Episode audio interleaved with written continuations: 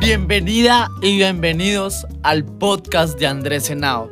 En este podcast quiero darte las herramientas que cambiaron mi vida y estoy convencido que si me funcionó a mí, ¿por qué no te funcionará a ti? Todo lo que diré es desde mi experiencia. Creo que si este mundo aprendiéramos de los errores del otro, sería un mundo desarrollado. Primero que todo, quiero darte las gracias por escucharme, por seguirme, por compartir mis videos y ayudarme a que mi mensaje llegue a impactar e inspirar a más personas. Ahora sí, comencemos con ese gran podcast.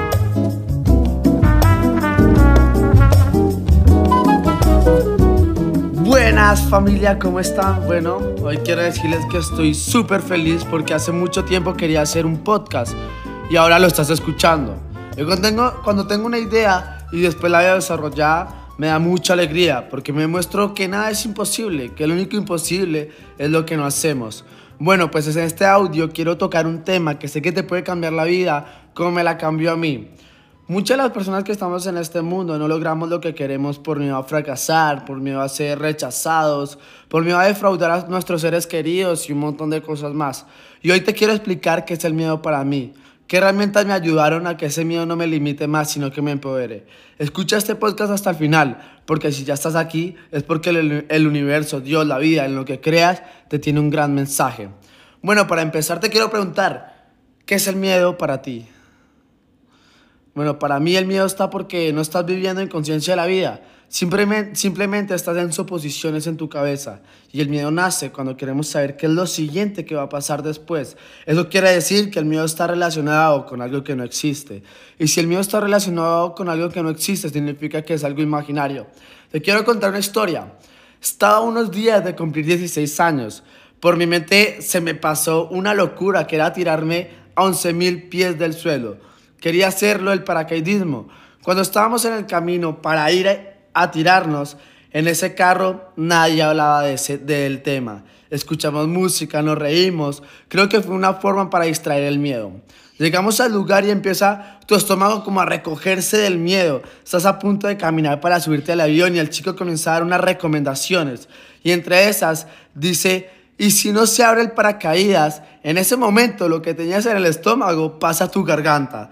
Creo que más de uno ya no nos queríamos tirar. Bueno, seguimos adelante y nos montamos al avión y te tiembla absolutamente todo. En ese recorrido tú piensas muchas cosas. Pasan demasiadas cosas por tu cabeza. Ese día fue uno de los mejores días de mi vida porque me cantaron mi cumpleaños a 11.000 pies. Y cuando lo cantaron de un momento a otro comenzaron a gritar, Go, vamos, ya es hora, vamos, vamos. En ese momento tú dices, ¿qué putas hago aquí? Sientes miedo por todo tu cuerpo y tu mente dice, me voy a matar. Esta vaina no va a abrir.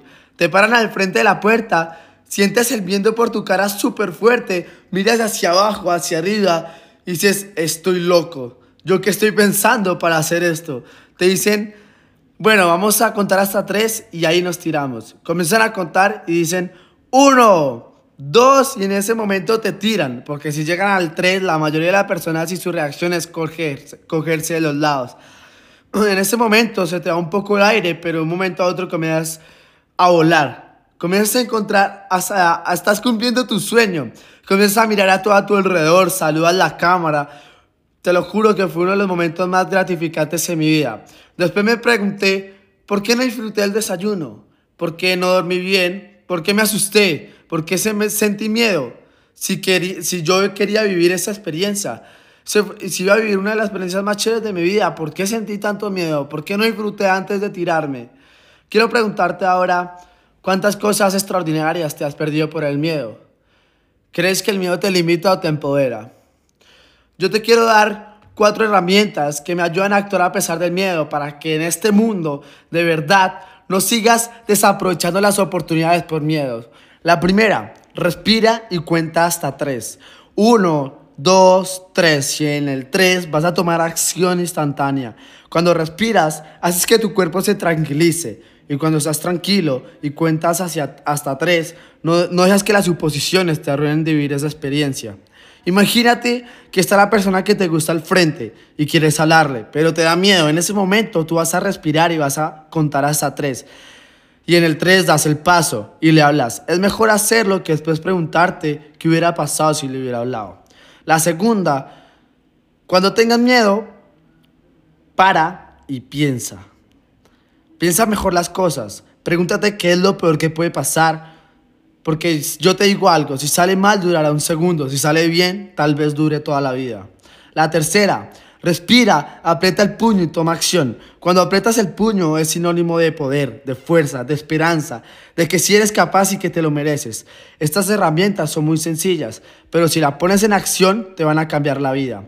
Te voy a dejar una tarea, tienes que confrontar el miedo todos los días. De un momento a otro se volverá una motivación, porque como dice Will Smith, al otro lado del miedo se encuentran las mejores cosas de la vida.